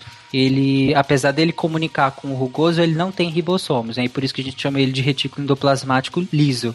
Ele também é estrutura tubular do mesmo jeito que o rugoso. Só que no caso desse, ele produz lipídios, como por exemplo a lecitina e o colesterol que nós temos no nosso corpo é produzido pelo retículo endoplasmático liso e ela compõe principalmente a membrana. É, ela também produz hormônios esteroides, como a, a, testosterona e o estrogênio, e eles são todos produzidos no retículo endoplasmático liso. É, ele também participa dos processos de desintoxicação do organismo, né? Principalmente lá nas células do fígado. Então é esse esse, essa estrutura celular, ela vai absorver as toxinas, vai ou modificar elas ou destruí-las de algum modo, para que isso não cause mais dano ao, ao ser, né, ao, ao, organismo vivo. Então ele vai fazer essa parte de desintoxicação, vai auxiliar no processo de desintoxicação do, do organismo. É, eu vou falar isso mais vezes, mas é como a gente falou, é, dos hepatócitos, né? O retículo endoplasmático liso, ele tem em todas as células, mas em, como eu já expliquei, em alguns órgãos, alguns é, organelas ou tem mais quantidade ou elas são muito mais ativas, como por exemplo no fígado, porque se a gente para o coração não precisaria ter um retículo endoplasmático liso extremamente desenvolvido. O fígado sim, porque os hepatócitos no corpo que são responsáveis por desintoxicar o organismo, por metabolizar as substâncias é, que a gente ingere, é, entre outros. E o Silmar que gosta de fígado, né, Silmar? ah, eu adoro. Tem doido pra tudo mesmo. Eu não consigo comer isso, cara. Gente, é muito nojento. É nada, é bom. É bom, cara. Meio de grávida. Os lisossomos são bolsas membranosas também, que ele contém enzimas que a função é digerir substâncias orgânicas, né? E, no caso, fazer a digestão intracelular. Aquelas substâncias que a gente falou lá em cima que entram através da invaginação da membrana, não é isso? Invaginação. Invaginação, é. Essa mesmo. Aí o cara tá rindo, eu tô vendo ele ficando vermelho e sem graça. eu não tô rindo. Aí, Bom, o lisossomo ele é originado então no complexo de Golgi, é, onde as enzimas então são produzidas no retículo endoplasmático rugoso e migram para o complexo de Golgi, sendo ah, então dentro do complexo identificadas, empacotadas, então liberadas para fora na forma de pequenas bolsinhas, né? É basicamente a mesma coisa que a gente falou da produção de, de proteínas, de enzimas lá do retículo. É a mesma coisa. O retículo endoplasmático rugoso produz, o complexo de Golgi embala e, e, é, e aí ele sai é, formado, assim, revestido por uma vesícula. E aí a gente dá o nome dessas enzimas revestidas por essa vesícula de lisossomos que ele, ele quando acontece o processo da fagocitose, essa, esse lisossomo vai se juntar ao fagossomo. O fagossomo é a, essa vesícula que também engloba aquela, aquele... A partícula alimentar, não é isso? se a gente vai falando de um protozoário, é a partícula alimentar. Exatamente. A partícula entra pelo, pela fagocitose, forma o fagossomo, que é uma parte da membrana que envolve essa partícula, e aí vem o, o, o lisossomo e se junta a esse fagossomo. Quando ele se junta ao fagossomo, a gente chama de vacúolo digestivo, que lá dentro que vai acontecer a digestão dessa partícula. Na digestão, o que, como eu já falei antes, o que dá para a célula aproveitar, ela aproveita. Por exemplo, se ela se tiver aminoácidos ali, é, glicose, entre outras coisas, ele vai liberar isso no citoplasma para reaproveitar. O que não dá, ele vai ser exocitado. Aí vai formar um, um, uma nova, um novo vacúolo e vai ser exocitado. E aí a gente chama essa exocitose mais especificamente de plasmocitose. Mas eles saem empilhadinho? Por quê? Uma em cima da outra? Ai, nossa. Ai, meu Deus. Meus erros. O lisossomo ele é também responsável pela autofagia que é o processo de degradação da própria célula. Então, o lisossomo ele, ele, ele pode degradar tanto a mitocôndria como os retículos e impossibilitar a viabilidade biológica da célula. E aí, quando ele faz isso, a célula morre. E, e isso é programado pela própria célula, por, por erros ou, ou para se regenerar. Às vezes, quando, por exemplo, se uma célula está com algum erro de, de replicação, às vezes ela vai se replicar, acontece algum erro e o erro não consegue ser reparado, geralmente lá na fase na fase G2 da diferenciação, quando esse erro não consegue ser reparado, a célula entra em processo autofágico, que ela vai se destruir para que não gere um, um, por exemplo, um tumor, por exemplo. Então esse é o processo de autofagia é feito pelo próprio lisossomo. Só que tem doenças que também são relacionadas com o lisossomo em que deliberadamente o lisossomo libera essas enzimas digestivas assim dentro da célula e acaba matando a célula sem essa ordem interna da própria célula. A próxima organela que nós vamos falar é o peroxissomos. Ele tem uma estrutura esférica, ele sim parece um balãozinho, só que daqueles pequenininhos, sabe? Pequenininho, daquelas crianças que tem déficit de, de, de enfim, não, não vou fazer essa piada. Olha a piadinha, fã. É. É, então, ela é uma, uma bolinha bem menor dentro da célula. Porém, muito amado. Porém, muito amada, isso mesmo. Ele é diferente, mas ele é muito amado. Ele é muito mais abundante nas células do- dos hepatócitos, né? Nos hepatócitos, até pela própria função dela. Porque ela contém, principalmente, ela contém outras, mas a, a principal enzima dela é a catalase. Que ela converte o peróxido de hidrogênio, que é o H2O2, em água e gás oxigênio, o O2. Então, assim, ela, ela pega o peróxido e quebra ele em água e oxigênio. E ela faz isso porque o peróxido é tóxico para as células. Se acumulado dentro das células, pode degradar a própria célula. Então, ela destoxifica ah, substâncias, que é a função do fígado. Por isso que ela é mais abundante nos hepatócitos. E a água oxigenada, ela é formada né, pelo próprio corpo, geralmente da degradação de gorduras e aminoácidos. Água oxigenada mais frequente em loiras? Hum, Não. Ele tava aguardando essa, galera. O Christian tava nessa gravação, eu nem lembrava disso. Tava se segurando até agora pra usar essa aí.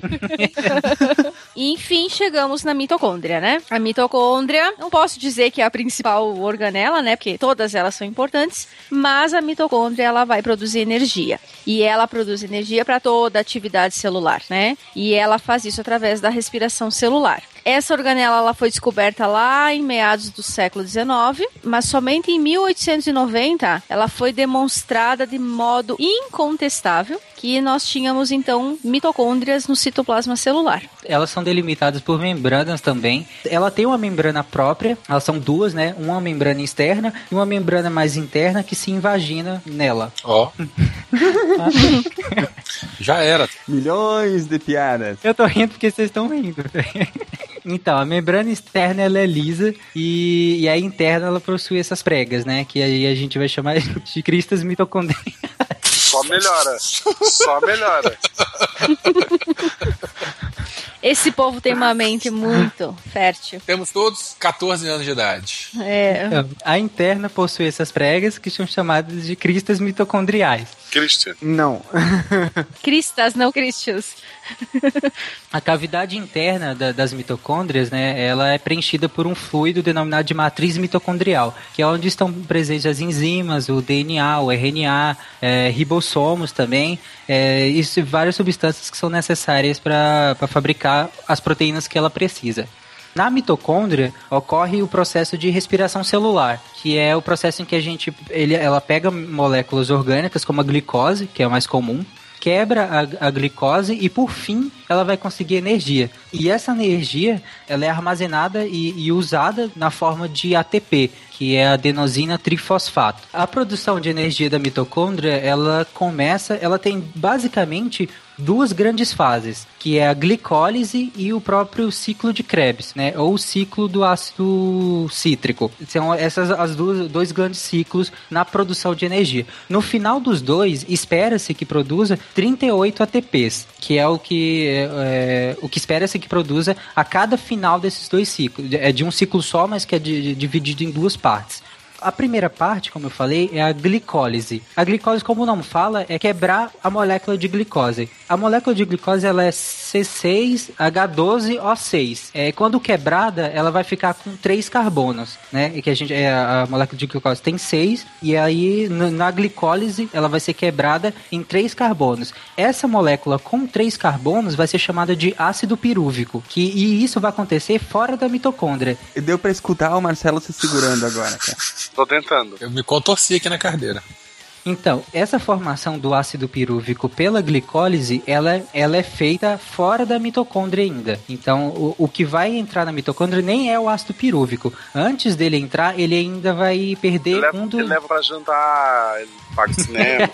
É, tipo isso. Então, nessa quebra, ela já vai liberar dois ATPs. E é interessante a gente falar, por exemplo, que ne- nessa primeira, ela pode ser feita em anaerobirose, biose, que é na ausência de, de oxigênio. Essa primeira fase. Por isso que ela libera tão pouco ATP. Só libera dois ATPs. Mas a próxima fase, ela necessariamente precisa ser em aerobiose, que é na presença de oxigênio. E é por isso que ele vai liberar muito mais ATPs, porque ele usa o oxigênio para oxidar. É, no caso, os compostos que vão entrar no próximo ciclo. Então, como eu estava falando, o ácido pirúvico ele não entra diretamente no ciclo. Ele ainda vai precisar ser quebrado. É, A glicose tinha seis carbonos, que foi quebrado para três, né, que é o ácido pirúvico, e libera dois. E depois ele vai perder um desses carbonos ainda. Ele vai perder na forma de dióxido de carbono. Um desses carbonos ele vai perder. Essa perda, ela é mediada por vitaminas. A nicotinamida. Essas vitaminas, ela vai formar, ela vai ajudar na, na formação de, de compostos como o NAD e o FAD. Esses, esses compostos, eles vão ajudar nessa, nessa retirada de carbonos, de hidrogênios e de elétrons para justamente fazer essa produção de energia no final. Então, como estava falando, para entrar no ciclo, o ácido pirúvico vai perder esse, esse carbono na forma de dióxido de carbono.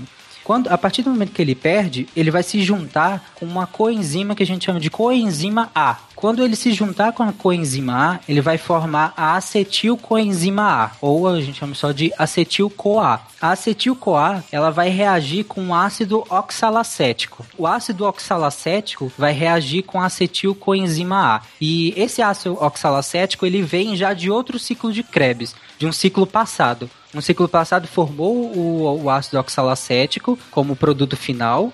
E aí agora ele vai reagir com acetilcoenzima A. Quando ele reage com acetilcoenzima A, ele vai virar ácido cítrico, que é com seis carbonos de novo, e a coenzima A, é a CoA. Agora sim, o ácido cítrico vai de fato entrar no ciclo de Krebs, que é o justamente chamado ciclo do ácido cítrico.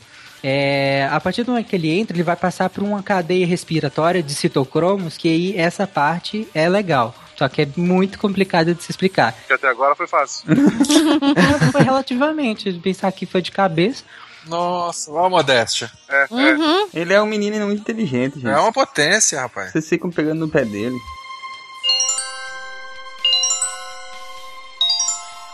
Mas é sério, a parte do, da cadeia respiratória ela é mais complicada porque envolve vários citocromos e ele vai passando por esses citocromos, vai perdendo elétrons, vai perdendo hidrogênios e aí nessas perdas ele vai formando os ATPs. E o porquê que tem que passar por tantas reações? Algumas teorias é que, por exemplo, se, se ele perdesse esses 38, se ele formasse esses 38 ATPs de uma vez só, pode ser que a célula não aguentaria porque são reações exotérmicas. Então é melhor que produza gradualmente é, esses 38 ATPs do que todos de uma vez só. E aí no final desse, desse ciclo respiratório, né, de, desse cadeia respiratória dos citocromos, que é a cadeia eh, transportadora de elétrons. O final desse vai sobrar um ácido pirúvico, aliás, vai sobrar, desculpa, um, um ácido oxalacético que vai voltar a fazer a reação de novo. E os 38 ATPs. Isso para cada molécula de glicose, no final são 38 ATPs. Uhum. Para ter uma algo mais visível para os ouvintes, tem um site que eu conheci na faculdade chamado Sumanas Inc. E ele mostra diversas. Isso é magia? Sumanazine. Você invocou um demônio aí? Ele faz um- uns desenhos como se fosse um flash, alguma coisa assim, mostrando algumas atividades na, de ciências. E uma delas é a, a respiração celular. Então tem um. Vou colocar o link aqui no post também. Sobre essa, essa respiração, que é um videozinho no flash que mostra essas, essas, essas atividades de respiração, tudo mostra, é, gastando ATP, fazendo ATP e tudo. Eu, eu tenho referência também. É o jogo Parasite Eve, em especial primeiro. Você é Play 1, acho que 90, 98. É um RPG. A barra de magia é ATP. Porque a ideia do jogo, ele não é, ele é como se fosse contemporâneo. A ideia do jogo é que a mitocôndria está dentro do nosso organismo já esperando há bastante tempo e surgiu uma, uma Eva, uma, uma mulher capaz de controlar essa mitocôndria. Aí ela pode, no jogo tipo a magia do fogo, porque ela faz essa mitocôndria, produzir energia na pessoa, fazer ela pegar fogo, tem toda uma viagem maluca e fazer o rato ter mutação para virar um monstro, etc e tal. E apesar de ser toda uma viagem, um jogo japonês, né? Mas eu achei legal a ideia dele tentar explicar as loucuras do, do RPG com a, a, mitocôndria, tem ATP, tem um monte de referência à, à, própria, à própria mitocôndria, bem legal. E é um bom RPG. E no Parasite Eve 2 tem uma cena clássica que é da personagem principal tomando banho. Agora dá pra jogar. Tem nudes? Tem nudes? No 2 tem um semi-nude. Semi-nude, não. É, os, os, adolescentes antigamente tinham que se resolver com qualquer coisa mesmo, né, cara? Qualquer coisa. Ainda bem que era bem no começo do jogo. Só fazendo um disclaimer rapidinho, por que, que a mitocôndria tem toda aquela teoria da mitocôndria? É que ela tem particularidades em relação às outras organelas, né? Por exemplo, ela, ela tem a divisão dela independente, como eu falei, tem dependendo do, do, da sua, por exemplo, da sua atividade física, você pode ter mais mitocôndrias celulares do que outras pessoas que, que, são, que não praticam tanto. Então, elas têm divisão independente elas têm duas membranas. Tem aquela membrana que é externa e a membrana que é mais interna também. É, como, é, aí fica parecendo assim, vai, talvez ela era, uma, ela era uma estrutura sozinha, né, com uma membrana e foi englobada pela célula. E aí formou essa segunda membrana para englobar ela. Ela tem os próprios ribossomos, como a gente falou lá na matriz mitocondrial, tem ribossomos diluídos lá para produção de proteínas que ela, ela, é, ela própria utiliza no metabolismo particular dela. E ela tem DNA próprio, inclusive. E o DNA dela, assim como os das bactérias, é circular. Então, ela, além disso, ela ainda tem DNA próprio. E ela sofre ação de antibióticos também. Então, ela tem duas membranas, ela tem divisão independente, ela tem DNA próprio, ela tem ribossomos próprios e sofre ação de antibióticos.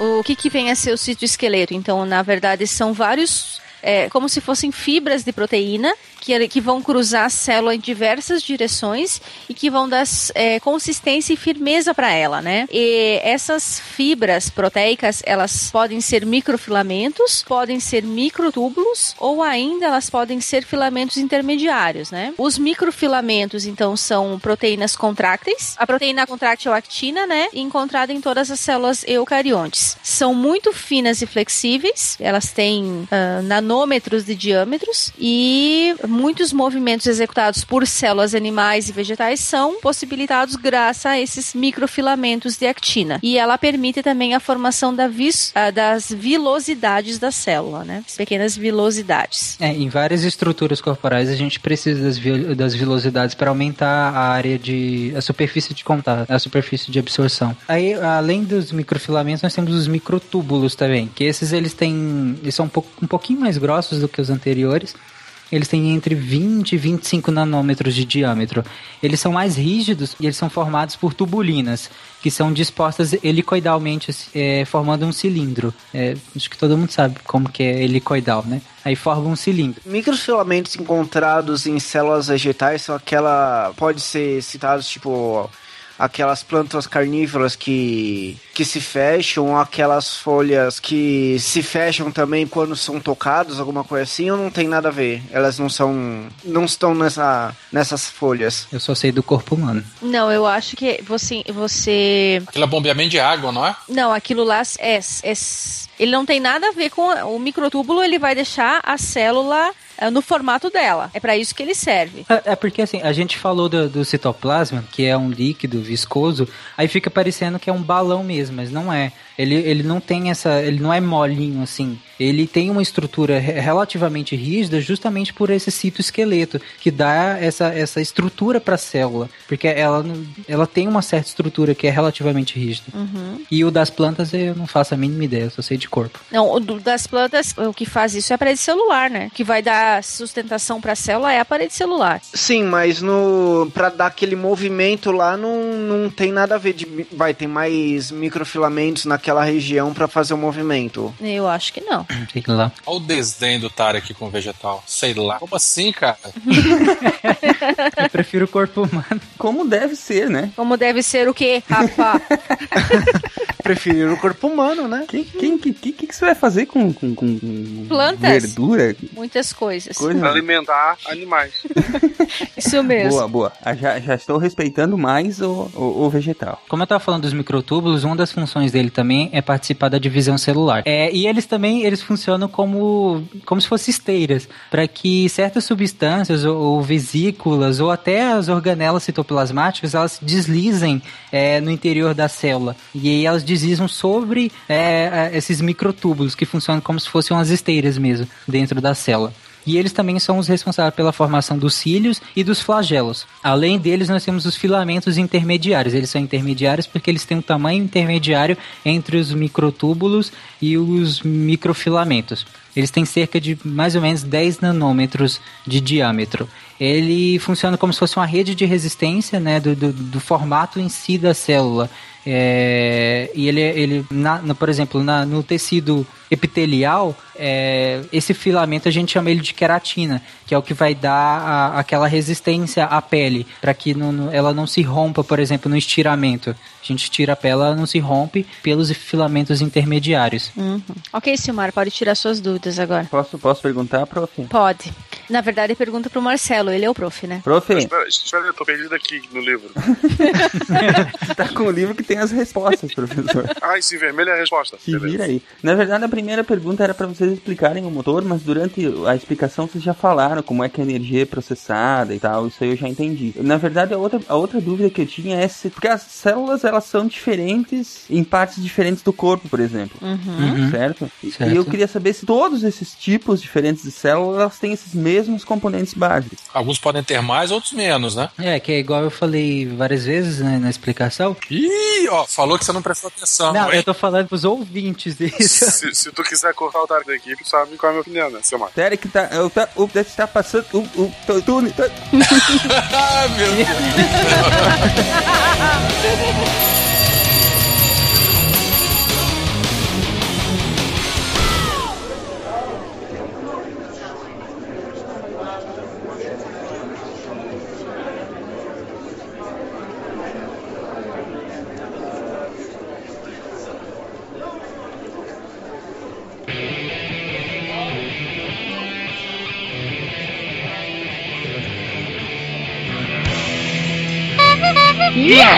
You have new mail. Muito bem, amigos do Pause, bem-vindos ao mural de recados da nossa sessão de e-mails e feedbacks do SciCast. Aqui comigo está a Juliana. Diz oi, Juliana. Oi, Juliana. Não era, não era te mundo com essas piadinhas, né? Você acha muito engraçadinho, muito engraçadinho. né? Ah, poxa, tem que fazer uma piadinha, né? Claro, né? Senão seria o SciCast. É, exatamente.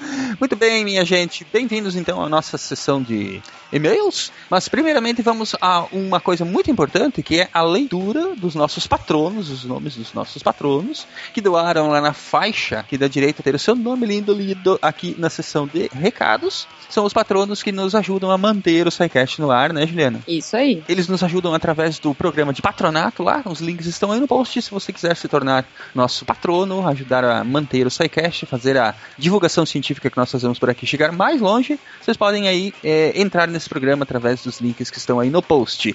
Para amaciar os ouvidos de vocês, hoje eu vou deixar uma voz feminina. Juliana, por favor, leia aí quem são os nossos queridos patronos deste mês. Opa, vamos lá. Se eu errar o sobrenome de alguém, me corrijam depois, tá? Tem muitos, muitos sobrenomes bacanas aqui. Quero só, eu só ficar rindo aqui. Vai, né? Tá bom.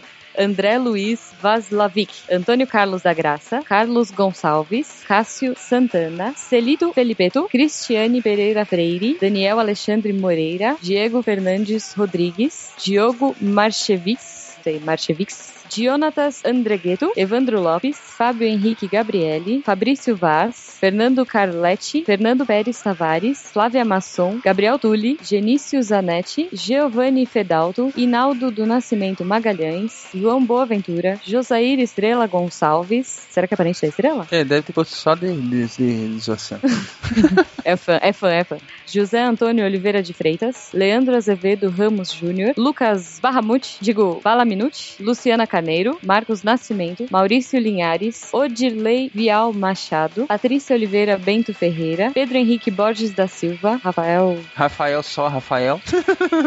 Rafael, então vamos lá. Rafael, só Rafael. Rafael M. Fortes, Renan Rufino, Rogério Underline AA, espero que não sejam alcoólicos Ele tá em anônimos. recuperação, tá em recuperação. Rosiane Shimomukai, Thales PHP, esse manja de Esse, esse é o que vai nos ajudar a manter o site no ar quando ele cair. Vai, com certeza. Tiago Oliveira Martins Costa Luz, Tiago D. Fernandes e o Werther, Werther Crolling. O, o nosso querido Werther. Werther.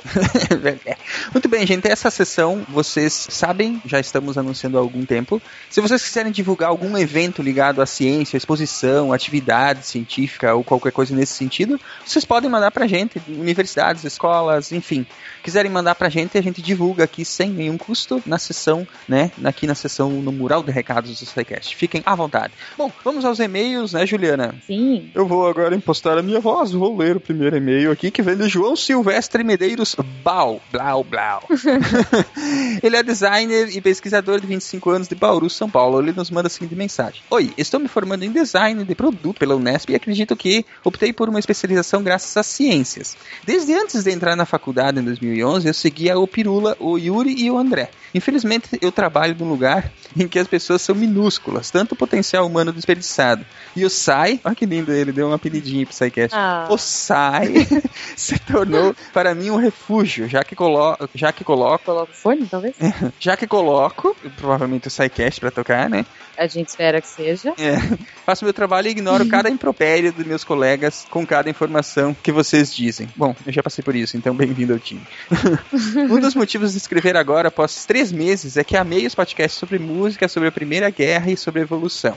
Sem contar os sobre ciências e os métodos e os seus métodos para a nossa loucura. Parafraseando ali o nosso querido Dickman. Eu sempre gostei de história e matemática e como amava artes e desenhava bem, escolhi algo que teoricamente não era artes e fosse um pouco mais exato, então optei pelo design. Meu TCC será sobre o cravo, o antecessor do piano, e para isso tive que estudar sozinho teoria da música e ondulatória. Estou apaixonado e quando estiver para apresentar eu aviso aqui. Por gentileza, mande aí pra gente Ó, ler. por favor. Enfim, meu trabalho está sendo extenso e mesmo eu não sendo engenheiro, me preocupo com a exatidão das peças e sua produção e os cálculos envolvidos. Acredito que meu orientador deve estar odiando, mas não ligo para ele. tá oh, vendo? meu Deus. Tá vendo orientador, né, cara? É, eu acho bom se preocupar um pouquinho, pelo Isso, menos, isso, tipo orientador, assim, né? Normal, assim, se preocupa um pouco, porque é ele que vai te avaliar. Sim. Ele diz aqui, complementa, então, bo- bom, abraços e um adendo. Eu estou citando o SciCast no meu relatório. Uhul! Olha só, obrigado. É. Pô, agora tem que mandar, hein? Agora tem que mandar, a gente quer ver. Muito bem, muito obrigado pelo e-mail, é, João Silvestre. E boa sorte aí no teu TCC, que você consiga aí atingir teu objetivo. E nos mantenha informados aí, que é sempre bacana saber que o SciCast está ajudando vocês, né, nas suas formações. Com certeza. É Isso aí. E o segundo e-mail. Bom, você lembra semana passada, Ju, que nós falamos que as pessoas poderiam demonstrar o seu amor pelo SciCast, pela ciência? Sim. Fazendo coisas inusitadas, como desenhos, músicas, etc, etc. Sim. Então. A gente já ouviu bastante do Marcelo, né? É. Que ele gostaria de nude. Mentira, gente, brincadeira. Não mandem nude pro Marcelo. Principalmente se vocês forem menores de idade. Sim, por favor. Então, o Christian Shaw. Nossa, que nome, hein, Christian? O É, Christian. Não, mas ele ajudou É, aqui, ele, ele, ele, ele colocou aí a pronúncia. Scheuer, de 17 Scheuer. anos, ele nos mandou aí uma música bonitinha. Leia o e-mail dele aí, Ju, pra nós. Opa, pessoal, tudo bem? Me chamo Christian Scheuer, tenho 17 anos e amo o SciCast. Meu episódio favorito é o de pseudociência, mas também adorei o último. E além de tudo, amo história. Por isso, como forma de homenagear essa área de estudos tão querida por mim, comecei a fazer raps sobre períodos e eventos históricos. Tenho alguns escritos e um gravado em estudo sobre a Revolução Francesa, que mando em anexo. Espero que seja uma forma válida de mostrar meu amor pelo SciCast. Pô, com certeza, Cris. Podem divulgar meu SoundCloud se desejarem. Visitem aí o SoundCloud dele, ó. soundcloud.com barra sobrevivente rap. Sobrevivente rap. Sobrevivente rap. Bom, pra finalizar essa leitura de e-mails, então vamos apreciar aí a composição do rap do nosso querido Christian. Vamos ver. Ô, Cris, eu já ouvi, hein? É bacana. Eu ouvi hoje. Eu gostei, eu gostei. Eu ouvi também, achei bem bem bacana. Enfim, é um tema inusitado para você fazer um rap, se me permite, né?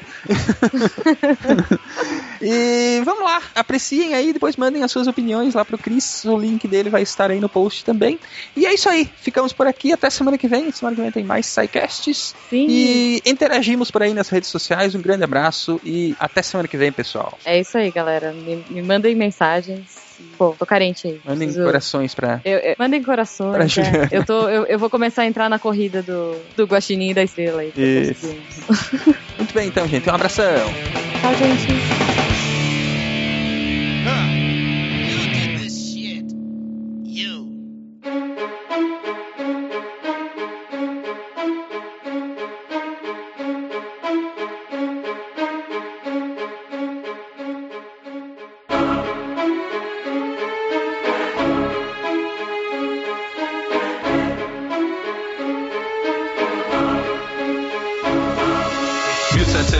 1789 começa a revolução. O povo com dificuldades fez transformação.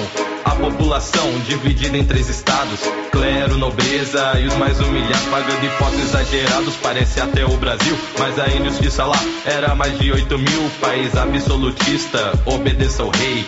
França. Agora eu já sei, sociedade francesa hierarquizada. No topo estava o clã, instituição organizada. Abaixo a nobreza, ricos e burgueses, sustentados pelos pobres camponeses. Reis eram como deuses, controlavam todo o país. Religião, economia, até justiça ele que diz. Se você não concordasse, fosse pra outro lugar. Pois o teu rei vai te castigar. França, monarquia na veia. França, guilhotina ou cadeia. França, liberté, fraternité. França, tá faltando igualité.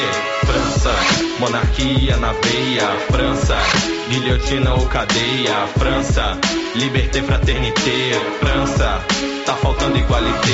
O povo foi às ruas derrubar a Bastilha, que era a prisão de quem não aderia à monarquia de Luís XVI, que foi na França o último dos reis. Depois de muito humilhado, o povo conquista esse poder, o poder de escolha, o poder de eleger. Mas quer saber? O rei tentou fugir com sua família e largar o seu país, mas a raiz da nobreza foi capturada e em 93 cabeça guilhotinada. A democracia formada após a revolução, jacobinos e girondinos entram em discussão. Jacobinos, camponeses e baixos burgueses queriam a voz do povo e melhoras para eles.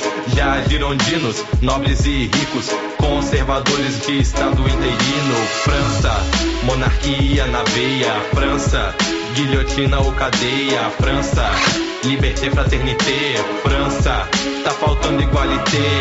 França, monarquia na veia. França, guilhotina ou cadeia. França, liberté, fraternité. França, tá faltando igualité. Com o fim do absolutismo veio o fim da realeza. Autonomia do povo e direitos com certeza. A base burguesa foi estabelecida. Começa nesse ponto, vida capitalista, ideal iluminista guia a sociedade, liberdade, igualdade e fraternidade. Dá até vontade de aplicar no nosso país. Tem muito que melhorar, é o que todo mundo diz, mas me diz, já foi muito pior. Eles matavam quem queriam e ainda levavam a melhor. Lemele, je vais improviser, et français, l'ostocé, révolution arrivée. Eles que venaient ao povoar, reverser les la société, prendam foires. Rap em francês pra terminar de uma vez, outro nível. Eu digo pra vocês, França, monarquia na veia, França, guilhotina ou cadeia, França, liberté, fraternité, França, tá faltando igualité, França, monarquia na veia, França, guilhotina ou cadeia, França, liberté, fraternité, França, tá faltando igualité.